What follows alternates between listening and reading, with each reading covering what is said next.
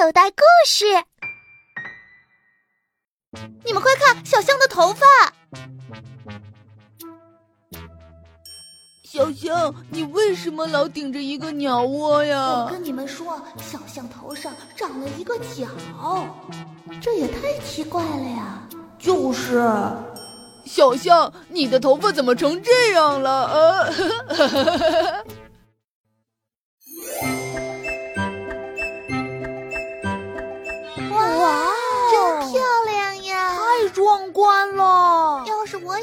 能有一个就好这可是小象小象，你到底做的是什么玩具啊？嗨，小朋友们，你们好，我叫曹小象。为什么我的脑袋上顶了一个大鸟窝？我到底做了一个什么样的玩具？那么就请大家来听一听故事号《潜水艇》吧。作者：魏杰。演播，文竹。一，望远镜。背上第二个新书包的时候，我已经是个二年级的学生了。二年级就是和一年级不一样。今天下午自习课的时候，蒲老师一跨进教室，我们班的小魔法就叫了起来：“老师带了望远镜。”果然，蒲老师的课本上面放着一个望远镜。蒲老师拿望远镜做什么？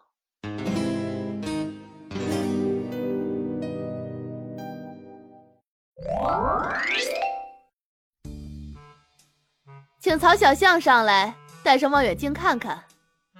我往讲台上走的时候，全班同学都羡慕的看着我。我戴上望远镜，到处乱看，全部都近得要命。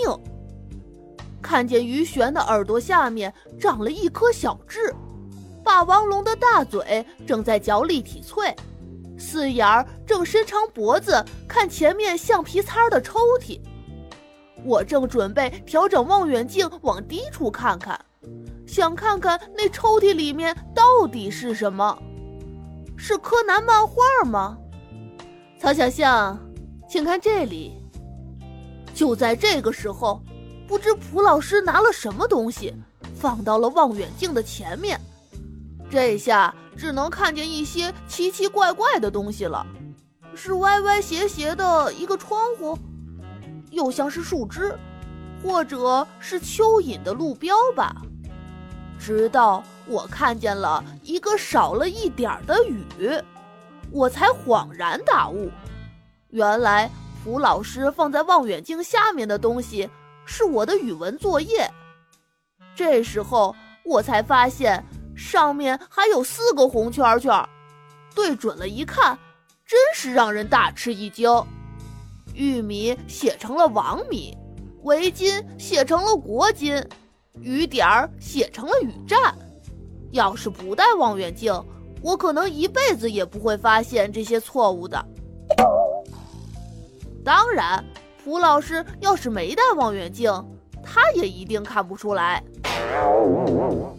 要知道，我写的字只有芝麻那么大，因为我在和四眼比赛，比赛看谁的字写的小，写的大已经不是什么稀奇的事情了。全班同学都能把字写到格子外面去。有一次，老师让橡皮擦用格外造句的时候，橡皮擦就把笑话书上的搬来了，请不要把字写到格外。同学们都笑了，甚至连蒲老师也笑了，因为蒲老师也总是说，请不要把字写到格外。所以说，把字写大不是什么稀奇的事，我们班的同学都能完成。那么，我和四眼儿要比，就比谁把字写得小。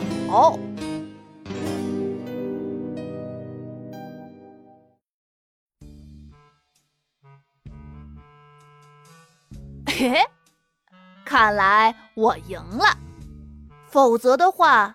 站在讲台上的该是四眼儿，而不是我了。要是能笑出声来，我一定能笑到最高的那个音符。但是我忍住了，因为我是站在讲台上，而且蒲老师还在讲话，我当然不能笑出声来。字写的这么小，我差点儿就让你蒙混过关了。字不要写到格外，但是也不能写的这么小啊！难道要让老师去买个放大镜来批改作业吗？幸好昨天晚上我碰巧看见邻居家的孩子用望远镜看流星雨，就借了过来。以后你真的要让老师带上望远镜来批改你的作业吗？蒲老师停顿下来，留给我下决心改正错误的时间。我下次不写小了，我当然再也不会写这么小的字了。因为那仅仅是一次我和四眼的比赛，可是我不能保证我再也不少点点儿。我可是粗心大王，我的事情说出来，保证让你立刻朝我走近三步，看看我头上是不是长了一个角。不错，就是一个角，好望角。嘿嘿嘿嘿，不是好望角，是好望角。四眼儿他们一定会这样提醒你的。我就是我们班有名的好望角。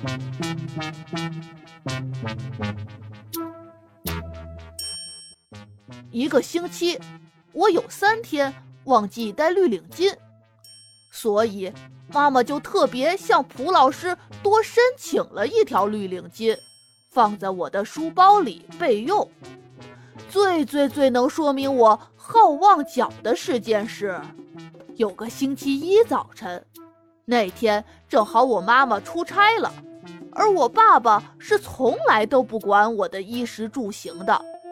等到升旗的时候，几乎全校同学和老师都盯着我看。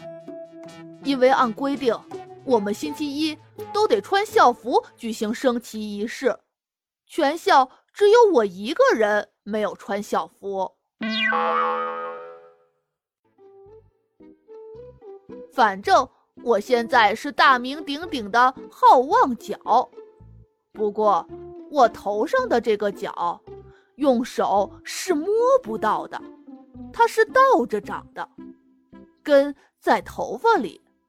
脚呢，大概离心有十五厘米吧。谁也不知道它是什么时间长出来的，它一定是不知不觉长出来的。不过到了今天，这个好望角变得很厉害，它有时候会把我的头发顶得高高的。这段时间，它特别喜欢在夜间活动。结果一觉醒来，我的头发就翘起来了。妈妈总是很诧异，这些天你的头发怎么老是翘翘的？我告诉妈妈，我的头发里长着一个好望角。我妈妈当然不相信，这没什么。如果哪天她头上也长，相信了。关于这个角的事情。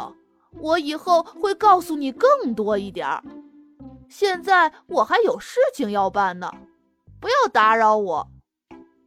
我正想拿望远镜看看四眼在干什么的时候，蒲老师让我回座位去了。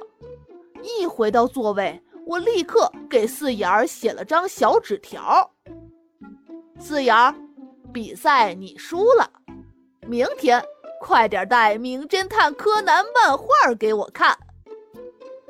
要知道，这段时间我们全班都是柯南迷。我居然可以看《胆小鬼加小气鬼四眼》的书了。正在我得意的时候，蒲老师突然举起了两个作业本。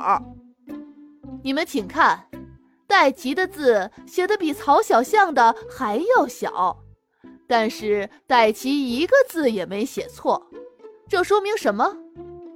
蒲老师略微停顿了一下，就自问自答了。这说明写作业的时候，戴奇要比曹小象认真和细心。希望大家今后多向戴奇学习。胆小鬼当然做事小心翼翼的。小气鬼都是守财奴变的，所以写字才会少点点儿的。刚才我还笑到最高音符，现在我只能坐在那个最低音符上了。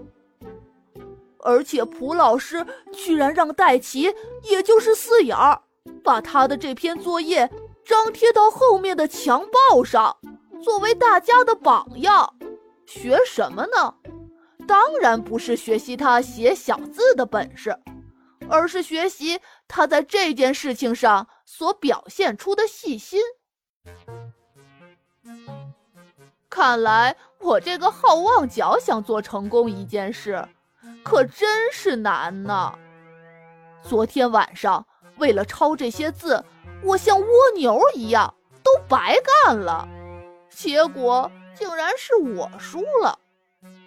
一下课，大家都围着四眼戴奇，一边用蒲老师留下来的望远镜看他的作业，一边很吃惊地问：“四眼，你怎么写出那么小的字，居然还没有一个错误？”四眼神秘地笑：“这是一个秘密，直到放学前，他也没有告诉我们答案。”小魔法为此还特地为他表演了一个魔术——掉不下来的铅笔。四眼儿也不肯公布秘密，还说小魔法的魔术是骗人的。站在小魔法前面的我们，谁都没有看出破绽。你能看出破绽来吗？小魔法先是拿了一支铅笔，然后用手握住这支铅笔。